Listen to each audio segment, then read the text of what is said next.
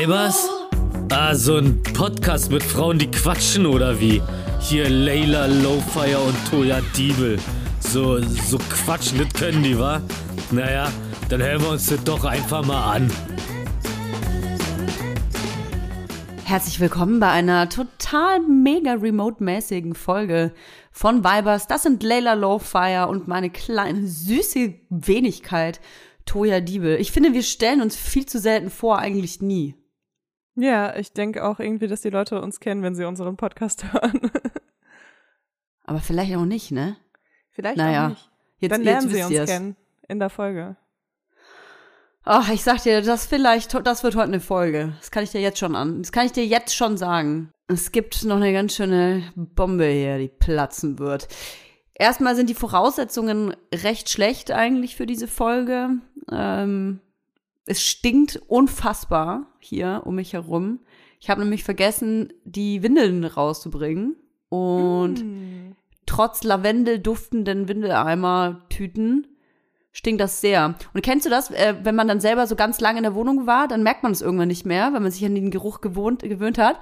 Und dann kommt so die DHL oder halt irgendwie Versand irgendwas und geht die Tür auf und dann siehst du so einen Blick. Und der DHL-Mann, der hat vorhin so komisch in die Wohnung geguckt, so ganz, so eine Sekunde zu lang hat er so die Augen kreisen lassen. Ich glaube, weil er sich nicht erklären konnte, warum es so doll nach Scheiße riecht, wenn ich die Tür aufmache. Oh Mann. Ja, ja, ich hatte solche Situationen schon öfter mal. Ich hatte aber auch die, schon die Situation, dass Freunde nichts gesagt haben aus Höflichkeit und ich irgendwann meinte so, ähm, riecht dir das auch, dass es mega krass nach Scheiße stinkt? Ich finde das auch ganz geil, wenn die Temperaturen, wenn es noch so ein bisschen schwül ist Boah. und man so ein richtiges, man lebt in so einem Windelbiotop. Unsere Folge fängt richtig gut an. Richt, richtig geiler Start bei einer richtig aufregenden Woche. Jetzt kommt Werbung. Kommen wir zu unserem heutigen Werbepartner und zwar HelloFresh. Wir machen so oft und so gerne HelloFresh-Werbung, dass ich, glaube ich, gar nicht mehr erklären muss, was das ist. Für alle, die es nicht wissen, gerne nochmal. Natürlich ist das die Kochbox voller leckerer, frischer Zutaten, die direkt bis zu deiner Haustür geliefert wird. Also ich finde diese Lösung so genial. Ich bin jemand, äh, ich habe so ungefähr fünf Gerichte, die ich so selbst koche, die ich dann einfach abwechsel und ich freue mich über alles, was darüber hinausgeht. Wahnsinnig. Und äh, es ist aber oft so, dass ich keine Lust habe, vom Einkaufen mir irgendwie noch Rezepte anzuschauen, um mal was Neues zu machen. Und mit HelloFresh erledigt sich das total, weil du kannst dir ähm, auch aus der App die wöchentlichen Gerichte aussuchen, aber du kannst dich auch überraschen lassen. Und die Gerichte sind so abwechslungsreich und da ist immer für jeden was dabei. Als ich das erste Mal von HelloFresh gehört hatte, dachte ich mir so, what? Ich lasse mir doch nicht von jemand anders vorschreiben, was ich hier zu essen und zu kochen habe. Aber ganz ehrlich, es gibt wöchentlich über 30 verschiedene Gerichte und da immer wieder neue Ideen, neue Inspirationen zu bekommen, ist echt geil. Denn ich sag dir, als kochende Mutter habe ich ganz schnell keine Ahnung mehr, was ich kochen soll. Wenn es hier Lasagne und einmal Tomatensoße und dann noch Fischstäbchen gab, dann weiß ich irgendwie gar nicht mehr, was ich kochen soll. Und das Geile bei HelloFresh ist, ist, dass du eben wöchentlich aussuchen kannst aus 39 verschiedenen äh, Gerichten, was du essen möchtest. Und ähm, ich habe auf jeden Fall schon super oft Sachen gekocht, auf die ich niemals gekommen wäre. Und das Geile ist, dass du die ganzen Portionen hier so bekommst, dass du auch nichts wegschmeißen musst. Also du kochst wirklich pro Gericht alles weg und das ist einfach nur mega geil. Und am Schluss gehst du als die Königin der Köchin aus der Küche, weil alle begeistert sind, was du wöchentlich Geiles auf den Tisch zauberst. Also ich lese euch mal so ein paar Rezepte vor und ich versuche mich zusammenzureißen, weil die so lecker klingen. Also zum Beispiel vegetarisches Maronenpilz-Ragout. Das ist so für mich so ein richtiges Herbst-Kuschelessen, wo man sich so, Ja, so weihnachtlich finde ich auch. für mich ist es herbstlich. Aber der Kamin ist auf jeden Fall an, während man das isst. Das ist ganz wichtig. Perlenkuskussalat mit Ziegenkäse. Und da gibt's natürlich auch Fleischgerichte, wenn man darauf Lust hat. Äh, zum Beispiel Hähnchenbrust in Salbei-Thymian-Marinade. Was ich ja total geil finde, ist, dass man sich zum Beispiel durch die ganzen Fleischgerichte gar nicht durchwuseln muss, wenn man gar kein Fleisch isst. Man kann es einfach ausblenden. Man kann sich einfach nur vegetarische oder vegane Gerichte anzeigen lassen. Oder man kann sich einfach auch nur 15 Minuten Gerichte anzeigen lassen, wenn man keinen Bock hat auf so aufwendige Gerichte. Und ich sage euch, alleine diese Option ist als Mutter sehr geil. Achso, eine Sache noch, weil ich nachvollziehen kann, dass wenn man das Wort Abo-Modell hört, dass man direkt Panik bekommt und denkt so, oh mein Gott, da bin ich für immer drin gefangen. Ihr seid, wenn dann, gefangen in der Lecker-Word.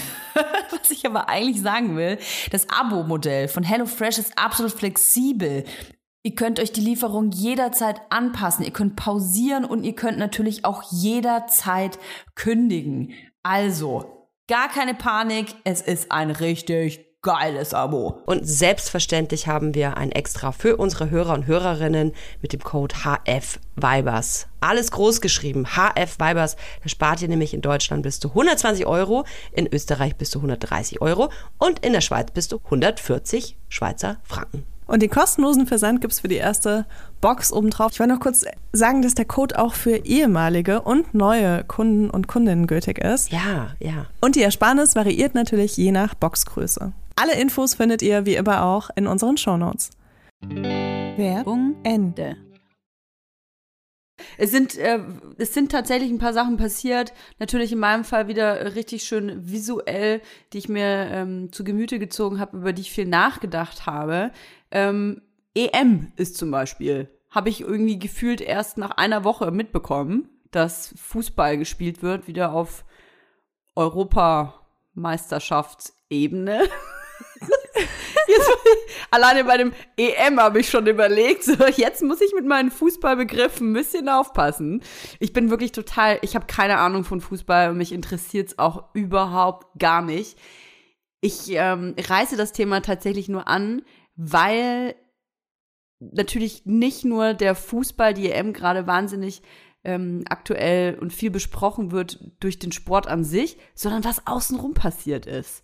Und zwar natürlich ähm, die Regenbogenflaggen, die man zurzeit überall sieht. Ich glaube, das ist was, was wirklich jeder Mensch mitbekommen hat in Deutschland, äh, weil gestern, wir nehmen heute an einem Donnerstag auf, am Mittwoch letzte Woche gab es ein Spiel. Deutschland gegen Deutschland Ungarn. gegen Ungarn, genau. Und äh, das hat in der Allianz Arena in München stattgefunden. Und ähm, dadurch, dass in Ungarn gerade wirklich sehr homo- und transfeindliche Gesetze durchgegangen sind, leider, Mhm. äh, wurde in Erwägung gezogen, die Allianz Arena in Regenbogenfarben zu erleuchten, was die UEFA abgelehnt hat, weil sie das als zu politisch empfunden hat. Ja. Richtig. Es gibt äh, sogar ein offizielles äh, Statement. Will ich einfach mal kurz vorlesen, weil ich das so ähm, interessant finde, das mal zu beleuchten. Die UEFA sagt, die UEFA ist gemäß ihrer Satzung eine politisch und religiös neutrale Organisation. Angesichts des politischen Kontextes dieses speziellen Antrags, eine Botschaft, die auf eine Entscheidung des ungarischen nationalen Parlaments abzielt, muss die UEFA diesen Antrag ablehnen. Und das finde ich irgendwie total crazy, dass ähm, die Rechte von dieser Community als so politisch eingestuft werden, dass man sich dazu nicht äußern will, weil das kann man ja eigentlich nur tun, also man kann ja nur sagen, hey, das muss man neutral betrachten, wenn man selber nicht davon betroffen ist. Ja, es macht einfach auf vielen Ebenen keinen Sinn. Also ich verstehe natürlich, klar, soll das eine politische Botschaft sein, dann ist es ja eine politische Aktion gewesen, dass Ungarn diese Gesetze durchgewunken hat. Diskriminierung daher- per Gesetz quasi. Ja, ja. von daher ist es ja eine politische Antwort darauf, ist klar. Aber also wenn man das auf andere Dinge überträgt, merkt man, glaube ich, wie bescheuert das ist. Ich finde halt, dass alles politisch ist, ehrlich gesagt. Also unser ganzes Leben und Miteinander in unserer Gesellschaft ist in irgendeiner Form politisch. Ob ich jetzt zum Beispiel Billigfleisch kaufe oder darauf achte, dass ich vielleicht ähm, aus einer nachhaltigen Produktion Fleisch kaufe, das allein das ist politisch. Wie ich mich ernähre, wie ich mich kleide, das ist auch politisch. Und dann einfach das als Ausrede zu nehmen, das finde ich irgendwie, ja, es ist ganz schön schwach, muss ich sagen. Ja, super feige auch einfach. Aber diese Gesetze in Ungarn, die sind auch wirklich, ähm, also man, man kriegt das ja immer mal wieder mit, dass ähm, so Osteuropa das eine oder andere Land hat, wo die Regierung sehr konservativ orientiert ist, Mhm. wo dann auf einmal so Gesetze kommen, wo du dir denkst, ähm, das ist einfach so ein krasser Rückschritt. Also eigentlich Ja. erwartet man ja, dass es immer weiter nach vorne geht und wir in einer immer toleranteren Welt leben und äh, ich finde auch Europa so als Bild steht auch so ein bisschen für Toleranz und ähm, gerade für diesen Fortschritt, den vielleicht andere Länder oder andere ähm, Kontinente nicht so haben. Ich glaube, darum dann- geht's auch tatsächlich, dass es die EU ist, dass Ungarn Ja. zur EU gehört und ähm, die Werte der EU aber mit Füßen tritt und letzten Endes bei diesem Gesetz, ne, ähm, da geht es um ein Informationsrecht, das vorenthalten werden soll. Es geht ja letzten Endes um Informa die Einschränkung der Informationsrechte von Jugendlichen in Hinblick auf äh, Homosexualität und Transsexualität. Und ähm, das ist einfach Diskriminierung. Und ich finde halt, dass Ungarn damit eigentlich jegliche, jegliche Daseinsberechtigung in der ähm, EU also verspielt hat. Es verstößt gegen die Grundwerte der EU. Und es gibt ja auch ähm, natürlich einige Länder, was heißt, ich glaube, dass die komplette EU, ehrlich gesagt, durch von der Leyen, die sich ja durch, äh, dadurch geäußert hat, ähm, natürlich äh, sich dagegen stellt. Ich frage mich halt nur, was da die Konsequenzen sind und ob das auch jetzt nur so, ob das auch nur so medial wirksam gerade besprochen wird, weil gerade Fußball ist. Verstehst du, was ich meine? Weil von der Leyen zum Beispiel spricht von einer Schande. Und sie hat ja recht. Ich finde das total cool, dass sie das sagt. Ähm, die ist Präsidentin von dem ganzen Bums. Aber was sind die Konsequenzen? Was bedeutet, also ich kann natürlich sagen, irgendwas ist eine Schande, aber dann muss ich auch Konsequenzen ziehen. Und da frage ich mich halt, was, was äh, sind die? Weil letzten Endes gibt's, ähm, es ist ja nicht das erste menschenverachtende, auch so, gegen- so, auch was die Haltung von Flüchtlingspolitik und so angeht. Ähm, das ist jetzt nicht das erste, was passiert und da ist ja auch nie was passiert. Ich kriege einfach so richtig Weltschmerz, wenn wir über so Sachen sprechen, weil das mich wirklich so runterzieht. Klingt äh, eigentlich so bescheuert auf so einer Ja, persönlichen Ebene. ja. Aber ähm, ja, ich, ich spüre einfach so krass Weltschmerz.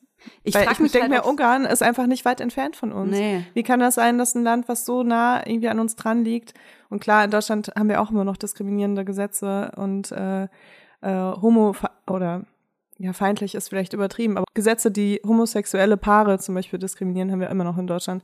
Also wir sind auch nicht da, wo ich uns gerne sehen würde.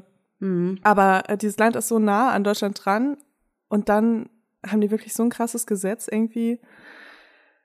Also wirklich, es be- besteht die Möglichkeit, dass man Strafen bekommt dafür, dass man über Homosexualität aufklärt. Und, was auch natürlich ähm, bedeutet, dass die Bildung darunter leidet, ne? Das Genau. ist halt auch krass.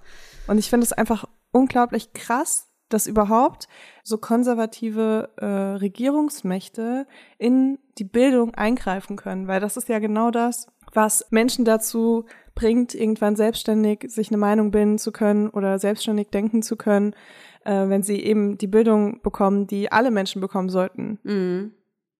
Und klar macht das natürlich Sinn, wenn ich in einer rechtskonservativen Partei wäre, würde ich wahrscheinlich auch sagen, Bildung für niemanden und hört nur noch mir zu. Also die einzigen, die wirklich darunter leiden, sind Menschen, die schon eh diskriminiert werden und vor allem Kinder und Jugendliche.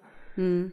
Was ich mich halt im Zuge dieser ganzen Diskussion gefragt habe oder jetzt eben mit dem mit der EM ist, ob es sowas wie die EM und diesen UEFA-Skandal nenne ich ihn jetzt mal, ob es sowas braucht, um auf solche äh, Problematiken aufmerksam zu machen, weil sonst würde es vielleicht nicht passieren. Also, weißt du, ver versteh mich nicht falsch, aber auf der einen Seite nervt's mich dann halt, dass auf einmal, ich meine ganz ehrlich, Markus Söder von der CSU läuft dann mit einer FFP2-Maske in Rainbow äh, Colors darum, ne? Und natürlich ist meine erste Reaktion so, ach krass, irgendwie cool, ne? Aber seine eigene Partei hat äh, übrigens auch abgelehnt, den Bayerischen Landtag in die Flaggen zu hüllen, in die Farben zu hüllen, ne? Ähm, oder ich habe vor paar Tagen ja auch was mit Bushido, Rainbow Shido, gepostet, der auch ein T-Shirt anhatte mit, äh, mit, der, mit den Regenbogenfarben drauf. Weißt du, die erste Reaktion ist dann cool so, aber was tut die Person wirklich dafür? Und ich ganz ehrlich, ich will, also Herr Söder, ich will jetzt hier nicht irgendwie ihn äh, auf, auf, auf dem Schoß scheißen, aber verbal vielleicht schon, was genau tut die CSU für die Community? Würde ich mich Aber jetzt das- wirklich mal mhm. für interessieren. Ich muss sagen, äh, ich verstehe diese Emotionen, die da so mitkommen, dass Ja. man so, so jemanden sieht, der einfach so jahrelang auch so sich nicht für Menschenrechte interessiert hat und dann halt so kurz aktivistisch wird. Aber man muss ja auch sehen, was das Ziel ist, ne? Und das ist, kann man Attila Hildmann da als Beispiel nehmen, bevor man wusste, dass er irgendwie komplett Banane ist? Weil guck mal, bei Attila war das damals genauso. Der war so ein Veganer, der so voll, aber so Porsche gefahren ist und irgendwie nicht so Mhm. öko rüberkommen wollte. Und alle waren so, oder nicht alle, aber viele waren so, ja, äh, aber äh, das ist nicht das, was Veganer sind und so weiter. Mhm. Aber der hat irgendwie Veganismus äh, an Menschen weitergebracht, die halt sich vorher überhaupt nicht dafür interessiert haben, weil sie immer so anti-öko waren oder so, ne? Oder anti-ökos kann man auch sagen, äh, die sich vielleicht sogar über Leute, die ähm, sich über Umweltgedanken gemacht haben, lustig gemacht haben. Und Mhm. manchmal braucht es so Menschen, die da nicht in dieses Bild reinpassen von den normalen AktivistInnen, die das Mhm. dann weitertragen. Und ähm, Ja. ich, ich finde halt gerade so Fußball-Europameisterschaft, die ja als Zielgruppe wirklich eine sehr breit aufgestellte Zielgruppe hat, die auch Eine sehr Weit- heterogene. heteronormative auch, ähm, also richtig white cis male, Mhm. ähm, finde ich eigentlich super, dass da diese Themen aufkommen, weil ich kenne das eben auch, dass ähm, so Menschen, die ähm, sich wenig mit solchen Thematiken auseinandergesetzt haben, dass die oft so Sachen sagen wie, ja, die Feminazis oder ähm, irgendwie sonst abwertend über Menschen sprechen, die irgendwie für Gleichberechtigung eigentlich sind und irgendwie Angst davor haben, dass diese Menschen überhaupt irgendwas erreichen könnten, weil die ein komplett falsches Bild von diesen Leuten haben, die sich eben für alle Menschen einsetzen. Ähm, und die brauchen dann manchmal so einen CSU-Menschen, der einen Mundschutz mit Regenbogenfarben trägt oder halt so ein äh, Rainbow Shido oder halt auch Mhm. äh, eine Allianz Arena in Pride. In Ich verstehe deine Argumentation, aber ich frage, es ist, ich, ich sag nicht, dass es meine Meinung ist. Ich sag nur, dass ich das Gefühl habe, dass es auch halt aus einer anderen Richtung kommen könnte. Und zwar, dass ich glaube, dass die aktuelle Diskussion um diese Regenbogenfarben und dass alle Leute auf einmal äh, dann eine Fahne schwingen, mit diesen Masken rumlaufen und so, dass es nicht daher rührt, dass diese Menschen sich auf einmal für die Rechte der, dieser Community äh, interessieren, sondern dass sie damit wie ähm, eine Überlegenheit der eigenen Nation gegenüber zum, jetzt in dem Fall Ungarn darstellen wollen, weißt du, indem man sagt, Ja, oh, wir, total. wir, wir sind total fortschrittlich und cool und, äh, und auch noch toll im Fußball und ihr, euch zeigen wir jetzt mal, wie es richtig läuft. Und ich habe halt irgendwie das Gefühl, dass dann danach gar nichts mehr ist als das. Und ich, ja, ich finde diese Aufmerksamkeit darauf gut. Ich habe nur irgendwie das Gefühl, dass die meisten Menschen überhaupt nicht verstehen, warum diese Farben eigentlich so eine wichtige Bedeutung haben. Und ähm, man sieht es ja einfach auch in den letzten Jahren.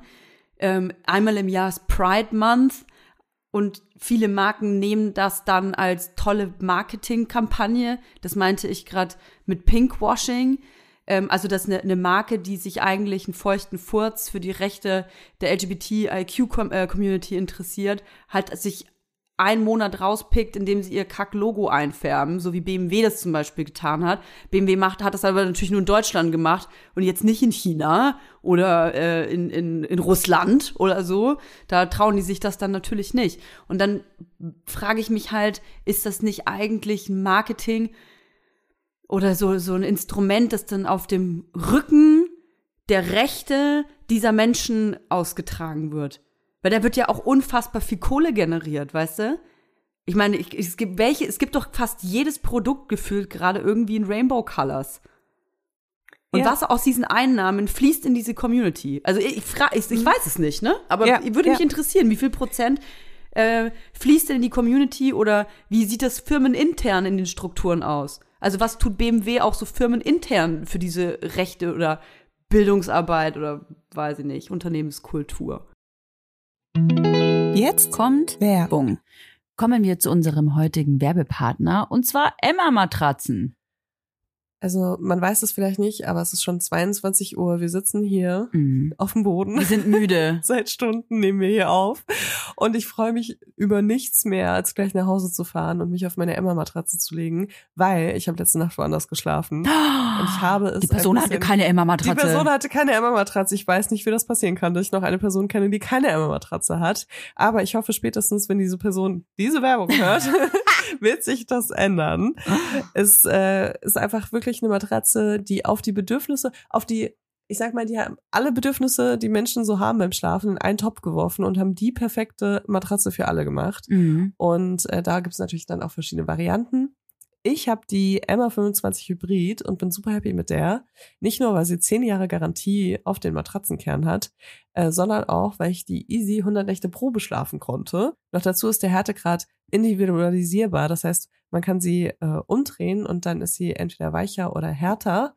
Und sie hat eine Bewegungsabsorbierung für einen ruhigen Schlaf, was gerade mit anderen Menschen, vor allem kleinen Menschen im Bett, ein äh, Segen ist, kann man sagen. Mhm. Und wenn wir schon von kleinen Menschen sprechen, dann kann ich dir sagen, diese kleinen Menschen profitieren in meinem Haushalt sehr von Emma-Matratzen, denn ich habe mir zwei davon nach Hause geholt. Dass hier keiner auch noch Ärger macht. Ich habe die und ich habe die Matratze. Nein, die liegen komplett gleich und ich bin wirklich begeistert. Und wenn ihr euch jetzt sagt, hey, aber ich habe hab doch gar keine Kinder, Toja, und ich selber hab schon eine Matratze. Vielleicht habt ihr ja sowas wie Tora zu Hause. Boah, Ein ja, Hundekind. Inzwischen wirklich, also wir sind auch in Emma-Matratzen. Oh, boah, das ist so eine krasse Werbung hier, aber. ihr seid ein Also, Emma-Haushalt. wir sind ein Emma-Haushalt. Ich habe eine Emma-Matratze, mein Kind hat eine Emma-Matratze. Der Und Hund Tura, mein Hund, hat auch einfach eine kleine Emma-Matratze, die ich äh, sehr liebe und auf die ich mich teilweise sogar drauflege, weil ich liebe das manchmal auf dem Boden zu liegen. Und ja, egal, auf jeden Fall, wir haben alle Emma-Matratzen. Wenn ihr auch eine Emma-Matratze wollt oder ich letzte Nacht bei euch geschlafen habe und unruhig geschlafen habe wegen eurer Matratze, dann könnt ihr euch jetzt mit unserem Code eine Emma-Matratze nach Hause bestellen und ihr spart nämlich zusätzlich zu dem mega krassen Ostersale, der gerade bei bis Emma zu läuft, 50 Prozent Rabatt gibt's. bei dem Ostersale. Und Mhm. mit unserem Code spart ihr zu diesen 50 Prozent, zu dem bis zu 50 Prozent, spart ihr noch 5 Prozent On top auf alle Angebote. Geht dafür einfach auf emma-matratze.de slash vibers 2024. Oder, Oder- ihr gebt direkt den Code ein, Vibers 2024 und äh, startet den Bestellvorgang. Und schon bald werdet ihr auch so entspannt schlafen wie wir. So, und jetzt findet die Rabatte, statt sie zu suchen. Alle Infos findet ihr auch nochmal in den Shownotes. Werbung Ende. Bin ich total bei dir und die Gedanken mache ich mir auch oft und ich denke mir auch oft bei Brands, gerade auf Instagram diesen Monat, ähm, wow, okay, du hast dein Logo halt geändert, aber du bezahlst keine LGBTQI-AktivistInnen äh, dafür, dass sie irgendwie ähm, wirklich deine Follower informieren oder Ja. äh, sonst irgendwas, ne? Total.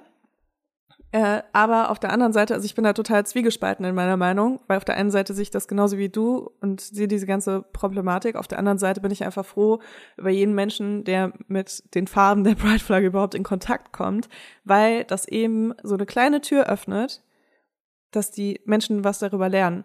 Weil von mir aus äh, sind da jetzt Fußballfans, ähm, die irgendwie sich das Gesicht bunt anmalen und sich denken, ja, wir sind halt Ungarn überlegen, weil bei uns herrschen halt irgendwie andere Gesetze. Mhm. Ähm, aber vielleicht läuft einer damit irgendwie durch die Gegend und dann sagt jemand, weißt du, was das bedeutet? Und dann sagt er, ja, hier, äh, schwul sein.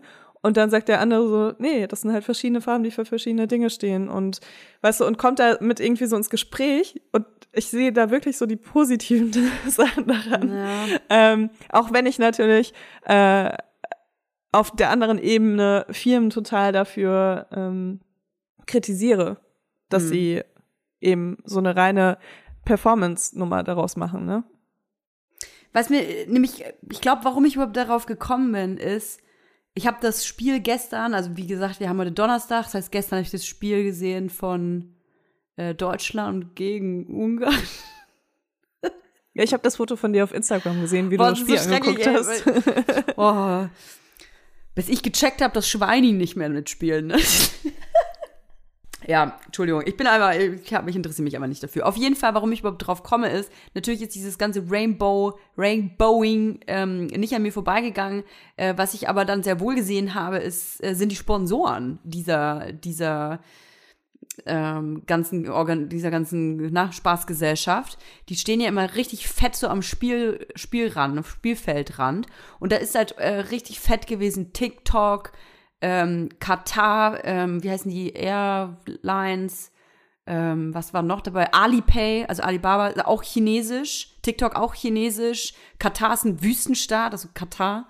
Ähm, das sind halt Sponsoren, die, die wirklich nichts, die, die wollen nichts von LGBTQ hören. Nichts. Und dann finde ich Die das haben halt, ja auch nichts mit Europameisterschaft zu tun, oder? ja, aber das sind die Sponsoren. Da, weißt du, und da interessiert es dann halt die UEFA anscheinend halt dann doch nicht mehr, ob es politisch ist oder nicht. Weil diese Staaten, die haben eine ganz, ganz glasklare Politik, was das angeht. Die dürfen aber die Sponsoren sein, weil die nämlich die Kohle da reinschwemmen. Denn wenn da jemand mal so ein kleines Stadion in ein paar Farben andingsen will, dann ist es ein ho hohes Politikum. Weißt du, und deswegen finde ich das einfach, das ist so eine Doppelmoral, diese ganze Scheiße.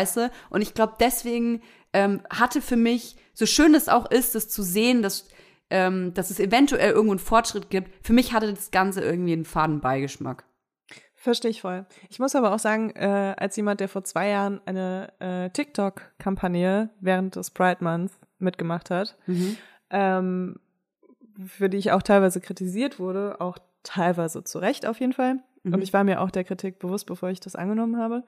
Ähm, aber da ging es zum Beispiel auch darum, ähm, dass, also ich habe halt ähm, Videos erstellt, die auf ähm, äh, zum Beispiel Gesetze gegen Homosexuelle in verschiedenen Ländern auf, ähm, aufmerksam gemacht haben. Wie, und das durftest du veröffentlichen? Das durfte ich alles veröffentlichen. Wie- wie und es war denn? sogar noch, äh, wenn die Leute dann auch Videos gepostet haben, haben sie automatisch, äh, wurde automatisch ein Euro gespendet an eine Organisation, die sich dafür einsetzt, Rechte für die LGBTQI-Community zu schützen, aufzubauen und so weiter.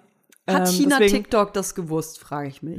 Wussten Ich die, was Layla. Lowfire da Ganz ehrlich, Toja, Sachen postet? ich weiß es nicht, ähm, aber das ging über TikTok, ne? Also das ging, die Kampagne war eine TikTok-Kampagne. Ja. Weißt du? Und ich habe echt lange überlegt, ob ich es machen soll oder nicht, weil ich wusste natürlich, äh, was da alles hintersteckt. Aber da dachte ich mir so, hä, aber die spenden halt Geld dafür. Also Ja. selbst wenn sie nicht hundertprozentig damit einverstanden sind, äh, Hauptsache sie spenden halt Geld an, an eine Organisation, die sich wirklich für für die Community einsetzt, weißt du? Mhm. Und dann fand ich es irgendwie wieder in Ordnung. Aber es ist natürlich eine individuelle Entscheidung und es gibt bestimmt viele Menschen, die sich nicht so entschieden hätten. Äh, ich habe das damals so gemacht und ich fand es dann auch gut. Mich verwirrt das halt alles so. Das, das fickt meinen Kopf, muss ich echt sagen. Auch was du gerade erzählst, ich meine, es ist ja alles wieder so Doppelmoral. TikTok und dann auf einmal LGBTQI-Kampagne. Ich weiß nicht, ob du es gesehen hast, aber ich, natürlich hast du es gesehen. Irgendwie gefühlt jeder hatte ja dann sofort ein neues Profilbild. Das ist ja quasi der neue tolle Mega-Aktivismus. Wenn man sich für irgendwas einsetzt, dann muss man einfach nur noch sein Profilbild ändern und ver dann verändert sich auch die Welt. Das ist ja anscheinend gerade irgendwie so gang und gäbe. Was mir aufgefallen ist, wer auch sein Profilbild geändert hat in Rainbow äh, Colors, ist Frontex. Und das macht für mich halt einfach überhaupt gar keinen Sinn mehr, weil Frontex ist einfach eine Grenzschutzbehörde und die, äh, die sind gerade beim Europäischen Gerichtshof äh, angeklagt, weil die einfach gegen harte, richtig krasse äh, Menschenrechte äh, verstoßen, die Pushbacks äh, veranlasst haben sollen, also quasi äh, Asylsuchende und äh, geflüchtete Menschen illegal einfach und undokumentiert vor allem einfach abgewiesen haben. Und die machen dann auf, hier einen auf, hey, wir sind alle cool mit so allen Menschen auf der Welt. Das, das macht für mich alles keinen Sinn mehr.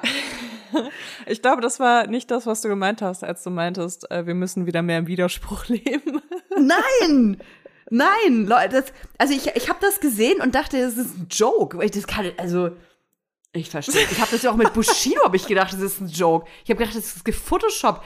Ey, ich, ich, also langsam bin ich, bin ich schon so auf dem Trichter, dass ich mich frage, ob diese Welt, in der wir leben, keine Sorge, ihr seht mich nicht auf der nächsten, äh, auf der nächsten Verschwörungsdemo, aber ob das wirklich alles echt ist, wo ich hier lebe, ob das nicht irgendeine konstruierte Matrix-Bubble ist und ich die falsche Pille genommen habe oder so, weil das macht alles keinen Sinn mehr langsam. Was auch keinen Sinn macht, das Thema will ich noch unbedingt kurz ansprechen, ist, äh, hast du mitbekommen, ich tue jetzt einfach so, als wüsste ich nicht, dass du es mitbekommen hast. Jetzt bin ich aber mal gespannt. Hast du mitbekommen, dass Britney Spears eine Gerichtsanhörung hatte? Äh, überheftig. Richtig Überheftig. krass einfach. Also äh, Britney Spears hat sich ja öffentlich ähm, zu dieser ganzen ähm, Vormundschaftssache noch nie so wirklich negativ geäußert in der Öffentlichkeit. Und äh, jetzt wurde halt dieses Telefongespräch sozusagen, äh, das sie mit dem Gericht geführt hat bei der Verhandlung, ähm, veröffentlicht. Und da spricht sie eben darüber, dass ihr Vater, der die Vormundschaft immer noch für sie hat, ähm, inzwischen zusammen mit einer mit, mit ihrer Managerin, ähm, dass die ihr verbieten, ähm, sich die Spirale entfernen zu lassen, dass sie nicht heiraten darf, dass sie wirklich überhaupt keinen, also noch nicht mal selbstbestimmt über ihren Körper verfügen darf und ähm, Über gar nichts eigentlich. Krass. Gar nichts, nee, wirklich Ja. gar nichts. Nicht über Ihr Freund darf sie noch Finanzen, nicht mal äh, mit dem Auto durch die. Gegend fahren. Ja. Also ihr wird echt alles vorgeschrieben und ähm, das ist ja das, was auch die ganze Zeit vermutet wurde von ihrer Free Britney Community, die sich inzwischen gebil- gebildet hat. Äh, von diesen anfänglichen Leuten, die noch so leicht verschwörungsmäßig da versucht haben, irgendwelche Zeichen zu deuten in ihren Videos. Ja, ähm, ja. äh, ist es ja inzwischen doch re sehr real geworden, dass sie wirklich einfach dort gefangen auch ist. Ne? Aber wieso hat das so lange gedauert, frage ich mich. Also ich finde das überkrass. Ich habe es heute Morgen gelesen und war wirklich, also es ist heartbreaking, herzzerreißend, äh, das zu lesen, ähm, was sie sagt oder was sie schreibt, dass sie wirklich überhaupt gar keine Kontrolle über so viele Jahre hatte. Über nichts, nicht über die Finanzen, nicht über ihren Körper, nicht über ihren Körper, das muss man sich mal vorstellen, nicht über ihr Sorgerecht, obwohl sie zweifache Mutter ist. Ähm, das ist wirklich ein, eigentlich ein Albtraum. Sie, sie eigentlich ein 13 Jahre langer Albtraum. Und ich, ähm, wie, wieso weiß man das? Ist das so, dass sie erst nach 13 Jahren so eine Anhörung bekommen hat? Also es ist ja wirklich auch so, dass sie 24-7 überwacht wird, dadurch, dass sie, ähm, also sie hat ja keine eigene Vormundschaft, das heißt, die Menschen, die die Vormundschaft für, über sie haben, äh, organisieren auch die Security für sie. Also sie hat wirklich keinen eigenständigen Kontakt zur Außenwelt. Es ist super einfach, äh, diese Vormundschaft ähm, zu missbrauchen in dem Moment, kann ich mir vorstellen. Ähm, und man sieht ja auch, also jemand, der 13 Jahre in der Vormundschaft lebt, obwohl das ein Mensch ist, äh, der sich irgendwie klar ausdrücken kann und äh, keine, also keinen sichtbaren Support braucht irgendwie, äh, kann das ja einfach nicht darauf ausgelegt sein, damit, dass es ihr bald besser geht, sondern wird ja anscheinend eher so genutzt, dass äh, man diese Vormundschaft aufrechterhalten will. Und das ist halt bei jemandem, der äh, ein Millionenvermögen hat, ähm, müsste man eigentlich schon mal vorher drüber nachgedacht haben, ob da alles mit rechten Dingen vor sich geht. Hm. Ich glaube, es hängt äh, damit zusammen, übrigens äh, unbedingt zu empfehlen, auf Amazon Prime kann man es, glaube ich, mittlerweile gucken, ne? Die Dokumentation, ich glaube, von BBC über diesen Fall. Framing Britney heißt sie. Framing Britney, wirklich, wirklich doll zu empfehlen.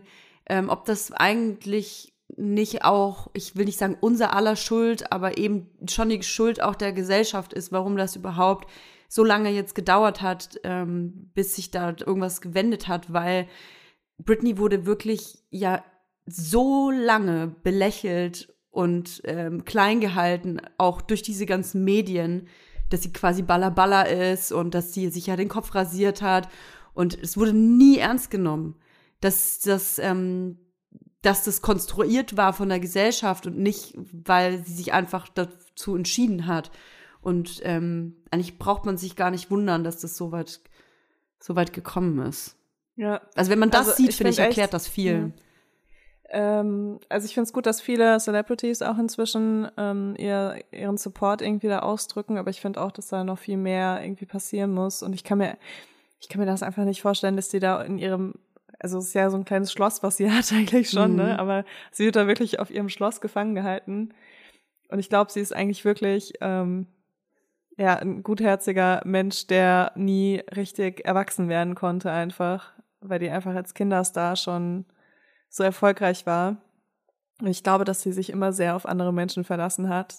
Ähm, von daher kann ich mir schon vorstellen, dass, ähm, also es kamen jetzt auch so Sachen raus, wie, dass sie halt Angst hatte, das zu sagen, weil sie ja eigentlich alles hat und sie dachte, die Menschen verstehen sie nicht oder machen sich Mhm. über sie lustig, wenn sie sagt, dass sie irgendwie da sich gefangen fühlt. Ähm, und so, also irgendwie alles, was sie sagt, man will sie einfach nur in den Arm nehmen. Ja, ich finde, man schämt sich auch so ein bisschen. Also ka- kann ich nur Ja. von mir sagen. Ich bin äh, Britney-Fan seit der ersten Single. Ich weiß noch, ich habe mir die mega stolz von meinem ganzen Taschengeld zusammengekratzt, gekauft, super Fan, habe alles einstudiert, die ganzen Choreos und so. Und als das dann aber passierte mit dem äh, Vorfall, dass sie sich eben diese Glatze auch selbst geschoren hatte. Es gibt ja dieses berühmt-berüchtigte äh, Bild mit diesem Regenschirm, was durch alle Presse gegangen ist und ähm, wo man sich wahnsinnig über sie lustig gemacht hat und sie ähm, ganz deutlich, ganz, ganz eindeutig auch so stigmatisiert hat, dass quasi so, ach Gott, ist sie durchgeknallt und so, ja, ja, nimmt er das mal ruhig alles weg, Gesundheit. Ähm, dass, dass man eigentlich ja auch Teil davon war. Und ich war das sicherlich auch. Ich habe hier, kann ich dir sagen, eine, eine Tasse im Schrank stehen, Ja. wo drauf steht, ähm, ähm, If Britney survived 2007, you can survive, survive this day. today. ja. Und letzten Endes ist das, ähm, ich, ich bin, benutze die Tasse tatsächlich gar nicht mehr. Ich kann sie aber irgendwie nicht weggeben, aber letzten Endes wurde da auch Marketing aus, ihren, aus ihrem psychischen äh, Zusammenbruch gemacht. Und die Leute finden es funny und trinken dann Kaffee draus, weil sie gerade ein schlechtes Meeting hatten. So, hä, wenn Britney das überlebt hat, schaffe ich das Meeting. Weißt du, also irgendwie ist man Teil davon und ähm, ich, ich hoffe wirklich, dass das, dass diese Ära auch ein bisschen vorbei ist, Menschen, die so in der Öffentlichkeit stehen, so doll zu Fall bringen zu wollen. Glaubst du ich nicht? glaube ehrlich gesagt nicht, nee. Ähm, aber in dieser also Art man und hat Weise. es ja, ja, aber ich meine, wir haben in der Folge, ähm, wo wir über das Geschäftsmodell Mobbing gesprochen haben, haben wir auch über Fälle gesprochen und man merkt einfach, es ist immer noch so akut. Die Leute lieben es einfach, sich über bekannte, berühmte und erfolgreiche Menschen zu stellen und sich dann besser zu fühlen, Hm. ähm, obwohl sie eben weniger erreicht haben oder andere Dinge erreicht haben im Leben. So, das, deswegen gibt es überhaupt dieses Celebrity-Tum so krass.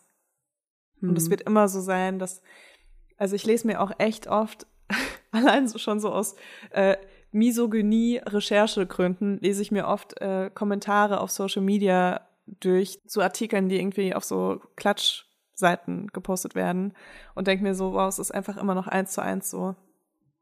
Hm. Wo wir tatsächlich auch beim nächsten Thema sind, was mir einfällt, was mir auch über die, die Leber gelaufen ist diese Woche. Und zwar hat, ich glaube, Marie Nasemann eine Nachricht veröffentlicht von ähm, einer Followerin, die ihr geschrieben hat. Und eigentlich, ich habe das schon in ein paar Podcast-Folgen mal auch hier bei Vibers gesagt, ich habe eigentlich keinen Bock, einzelne Nachrichten von HörerInnen und Followerschaft ähm, auf die einzugehen, weil ich denen nicht so viel Macht geben will. Weil das es nicht wert ist und ich mich davon auch nicht ähm, provozieren lassen will. Aber die, diese Nachricht kam ja nicht an mich und deswegen ist sie aber trotzdem ein Feed gespielt worden. Und diese Dame fragt quasi Marie Nasemann, warum sie denn eigentlich ihr Kind mit einem Jahr in die Kita tut. Sie hätte gedacht, sie hätte sich so sehr ein Kind gewünscht und jetzt steckt sie das mit einem Jahr schon in die Kita.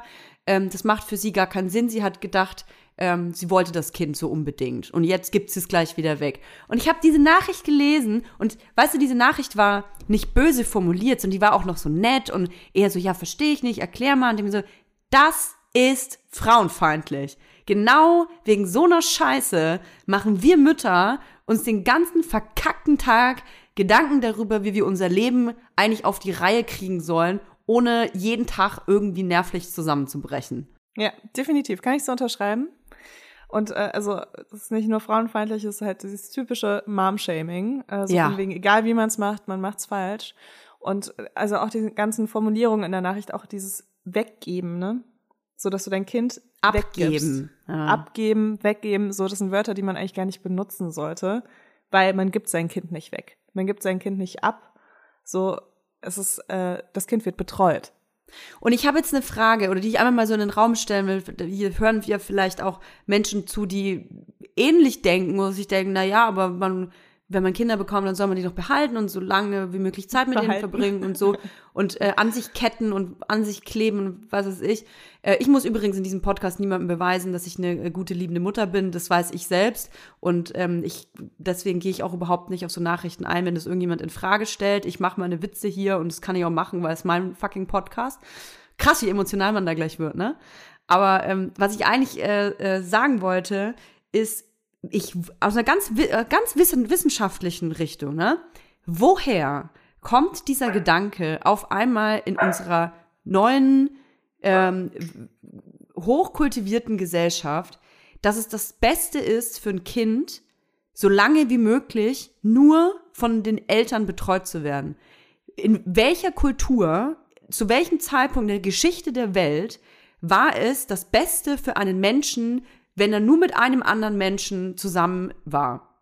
Es ist schon immer so gewesen in der Kultur, dass Menschen, die groß werden, und damit meine ich übrigens Kinder, jeden Alters, dass die in einer Gruppe aufwachsen, ähm, in einer in einem Zusammenschluss aufwachsen. Und ja, ich bin mir auch selber darüber bewusst, dass ich in keinem afrikanischen Dorf lebe, aber es ist immer noch normal, dass ein Mensch mehrere Menschen braucht, um groß zu werden. Und es, ich verstehe nicht, woher dieser Druck kommt, zu denken, das muss die Mutter aber ganz alleine machen.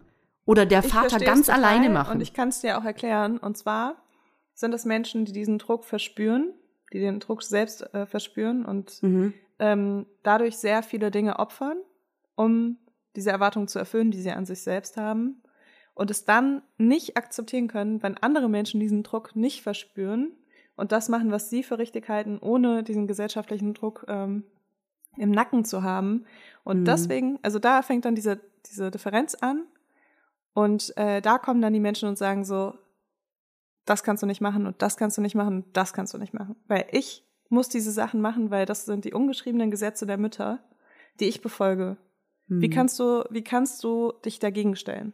Also die eigene Unsicherheit ist es eigentlich mal wieder. Ja, die ne? eigene Unsicherheit, aber auch, ähm, da bin ich mir zu hundertprozentig sicher, auch dieses Ich opfere Dinge auf und ich will, dass andere Menschen sie dann auch opfern.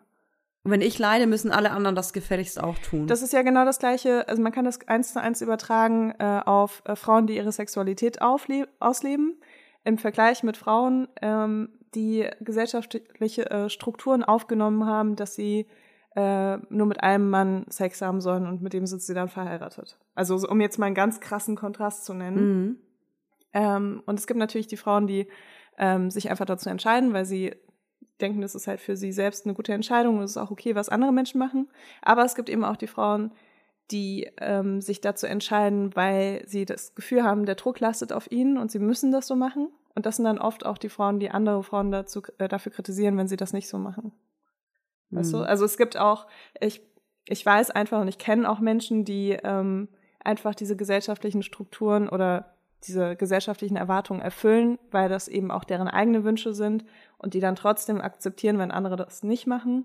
So, ich will das nicht verallgemeinern und sagen, Frauen, die nur mit einem Mann schlafen, sind gegen Frauen, die mit mehreren Männern schlafen oder Frauen, die ihr Kind äh, komplett alleine betreuen, sind gegen ähm, Frauen, die ihr Kind nicht alleine betre betreuen. Aber es gibt auf jeden Fall diese Frauen. Äh, Die sollen ja alle machen, was sie wollen, nur sollen sie es halt nicht auf andere übertragen oder ihr eigenes Verhalten von anderen auch verlangen. Das ist eigentlich alles, Ja, was ich mhm. erwarte. Voll. Und ich muss auch wirklich sagen, ich weiß auch, von welchen Nachrichten du sprichst. Wir bekommen so oft Nachrichten von Menschen, die sagen, ähm, wow, irgendwie habe ich das Gefühl, äh, ihr hasst eure Kinder und ihr hasst es, Mutter zu sein. Und wenn ich euch zuhöre, dafür geht's mir echt auch, Mutter zu werden, weil wir auch Dinge ansprechen, die halt eben auch äh, uns einschränken. Weil ich meine, man muss auch sagen, Toja und ich, wir sprechen nur über uns in diesem Podcast. Äh, wir sprechen nicht über unsere Familie, wir sprechen nicht über andere Menschen, die involviert sind, wir sprechen nicht über unsere Kinder. Deswegen werd, werdet ihr von uns nie sowas hören wie, ah, und dann bin ich kurz eingeschlafen und dann hat mir mein Kind sein liebstes Kuscheltier hingelegt und dann bin ich aufgewacht und hatte das Kuscheltier in der Hand und das war so rührend und das war so schön. Diese Dinge passieren, aber wir würden das niemals erzählen, weil das intime Momente mit unseren Kindern sind, weißt du? Ja, ich finde, muss man. Es ist allein traurig, dass man sich irgendwie dafür rechtfertigen muss, aber ich äh, will diese Macht, wie gesagt, nicht ähm, hergeben. Das äh, habe ich auch auf meinem, auf meinen anderen sozialen Medien nie getan. Ich gebe anderen Leuten einfach nicht die, die Erlaubnis, darüber zu urteilen, wie ich als Mutter bin oder wie ich mich zu verhalten habe. Und Lella, ich sehe gerade auf die Uhr, ich muss tatsächlich gleich mein Kind aus der Kita abholen, weil ich es nämlich abgegeben habe. Und ähm, ich habe es ganz am Anfang ja schon ange angeteased. Ich muss aber noch eine Bombe platzen lassen. Leila, ich weiß nicht, ob du das mitbekommen hast. Ich weiß nicht, ob du das die letzten vier, fünf Monate mitbekommen hast, aber wir bekommen ein Baby. Wir bekommen ein Baby. Ich freue mich so. Ich freue mich wirklich. Wir bekommen ein neues Baby. Also letzten Endes, äh, wir, Lel und ich haben uns abgesprochen, es- ich bin schwanger. Ja, für alle, die es nicht kapiert haben, ich bin, ich bin wieder schwanger. Ähm, Leila und ich haben uns dafür entschieden, dass ich das Kind austrage. ich trage unser Kind aus. Ich bin wieder schwanger. Ähm, ich äh, bin, ich, ich bin ganz, ganz schlecht mit Wochen. Ich bin irgendwie so vierten, fünften Monat. Also dieses, dieses Jahr, dieses Jahr platze ich noch mal und äh, gebäre noch ein Kind, von dem ich euch nicht erzählen werde. ja, krass, ey, jetzt ist die Bombe geplatzt. Wir, wir mussten das so ein bisschen die ganze Zeit so ein bisschen verschweigen, weil ich keinen Bock hatte, irgendwie drüber zu reden, weil so, ich war mir irgendwie noch zu privat, muss ich ganz ehrlich sagen. Kann ich auch gar nicht erklären, warum. Aber ähm, Es war ja auch so, dass wir in einer anderen Folge darüber gesprochen haben, dass wenn wir nochmal schwanger wären, dass wir es, dass wir das eigentlich sofort sagen Ja, würden. Ne? ja, Und genau, dann und ich hab hat das sich auch das aber ganz anders angefühlt für dich, ne? Ja, ich habe das ja auch gesagt. Ich, ich, da ging es ja auch um das Thema Fehlgeburt und so. Und die ersten Wochen ist man ja dann, gerade wenn man es schon mal erlebt hat wie ich, dann vielleicht ein bisschen so unsicher, hm, ja, kann ja, kann ja sein, dass es nicht klappt und so. Und darum ging es aber tatsächlich gar nicht. Ich habe äh, gewusst, dass es passieren kann, aber ich hatte irgendwie bis gerade eben, also bis jetzt vor kurzer Zeit eben, so ein Gefühl, dass das noch privat ist. Also ich kann es dir gar nicht anders sagen. Es ist, ich, für mich war das so ein schönes Geheimnis einfach, das nicht mit der Öffentlichkeit teilen zu müssen. Und ich habe mir natürlich dann Spaß draus gemacht, auch immer viele Fotos so zu machen. Und keiner hat gecheckt, dass ich schon voll die Kugel, voll den Kugelranzen habe. Man kann sich ja dann noch besonders irgendwie hinstellen. Ähm, es gibt natürlich auch andere Beispiele von Frauen, die das ja total geil finden und gerne auch darüber sprechen und ja auch durch die Wochen führen und so, ne? Und ähm, teilhaben lassen an jeder Entwicklung und jeder Veränderung. Und ich muss ganz ehrlich sagen, mir ist das zu viel. Also was mein Leben betrifft, mir ist das zu privat und ähm, ja. Aber Ja, das ja Kind mal habe ich gedacht, zeige ich ne- jetzt schon. Also eins nicht und ein eins schon. Instagram-Baby gemacht. Oh Gott, das klingt nach einem ganz schrecklichen Film, der irgendwo bei Filmpreisen auf jeden Fall äh, Das. Instagram-Baby. Ja, und ich wollte mein Kind nicht zeigen, deswegen habe ich noch ein Instagram-Baby gemacht. genau. Nee, aber wir waren ja auch schon mal gemeinsam schwanger und ich glaube, das ist auch das, wo wir uns einfach wirklich kennengelernt haben und wo äh, wir uns auch sehr verstanden haben, weil ich habe meine Schwangerschaft ja auch super für mich behalten und alle Mhm. Entwicklungen. Lange ähm, auch, ja. Ja, und auch, ähm, ja, ich habe auch, nachdem ich gesagt habe, dass ich schwanger bin, habe ich nie darüber gesprochen, weil mir das auch immer viel zu privat war und ich konnte es auch nicht so formulieren oder so, aber ich kann das sehr nachvollziehen auf jeden Fall. Ja, jetzt ist die, jetzt ist, jetzt ist die Info da und irgendwie ist die Info auch nur da. Ich, ich sag's ganz ehrlich, weil äh, Leila und ich hatten äh, tatsächlich ähm, eine ne gleiche Produktion, also wir waren beide zu Gast in der gleichen Produktion, zwar an unterschiedlichen Terminen, da können wir ja auch in der nächsten Folge dann nochmal drüber sprechen, aber da wurden wir halt gefilmt und ähm, ich sitze da halt in einem knallengen roten Kleid und die Kugel springt einem nur so ins Gesicht und ja, das der Sendetermin, dieser Ausstrahlungstermin, der ist jetzt eben am Freitag und da hat Leila gesagt, du Toja, dann sollten wir vielleicht äh, schon mal im Podcast darüber gesprochen haben. Wir wollten, dass ihr es von uns hört. Ja. Weißt, aber weißt du, weißt was ich mir auch gedacht habe?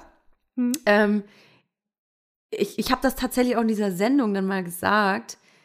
Ich, ähm, ich wiege jetzt ja nicht irgendwie 40 Kilo oder so, ne? Also ich bin ja trotzdem, bin ja ein, ein dralles Madel, wie man in Bayern sagen würde. Und mh, ich glaube, man sieht jetzt schon, dass ich schwanger bin, aber wenn ich sagen würde, ich habe gerade fünf Pizzen gegessen, dann würde man jetzt auch denken, okay, die ist nicht schwanger, ne? Also Kristall würde sagen, dick oder schwanger, so. Und ich habe dann das auch in dieser Sendung erzählt und mir dachte so, irgendwie habe ich immer noch so dieses, diesen Gedankenkopf, hoffentlich sehen die Leute, dass ich überhaupt schwanger bin. Und habe dann so in der Sendung so total bescheuert und irgendwie ärgere ich mich jetzt im Nachhinein darüber, dass ich auch unter dieser Last eigentlich dieser gesellschaftlichen Erwartungen zusammengebrochen bin. Immer so die Hände auf meinem Bauch gelegt. und du bist so jemand, der das überhaupt nicht macht, ne? Nein!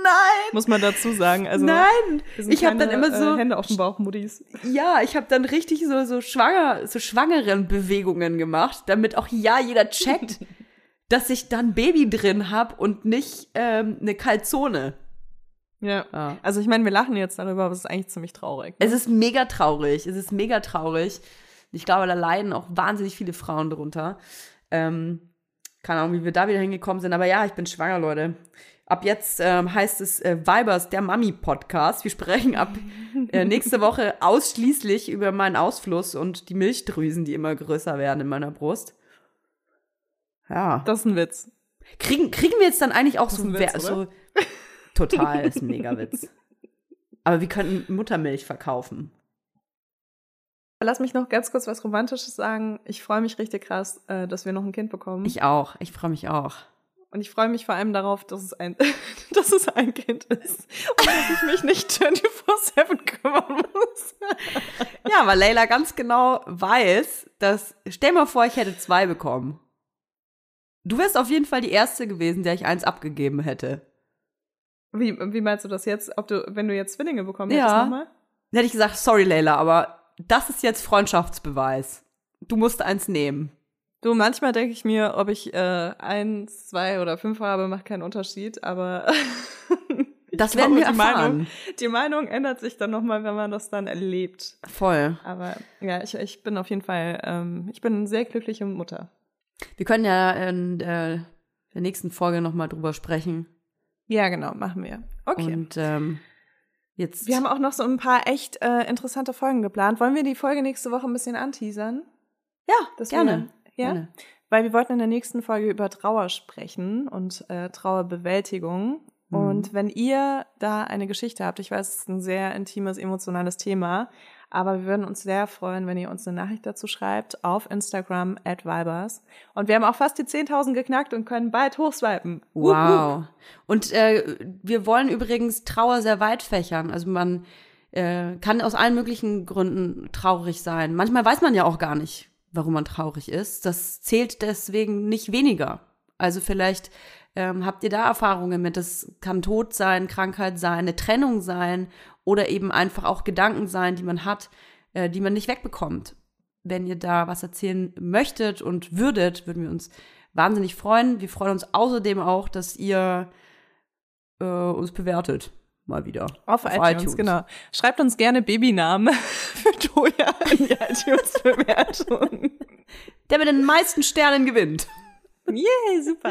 Dann hören wir uns Alles nächste klar. Woche. Bis nächste Woche. Tschüss. Tschüss.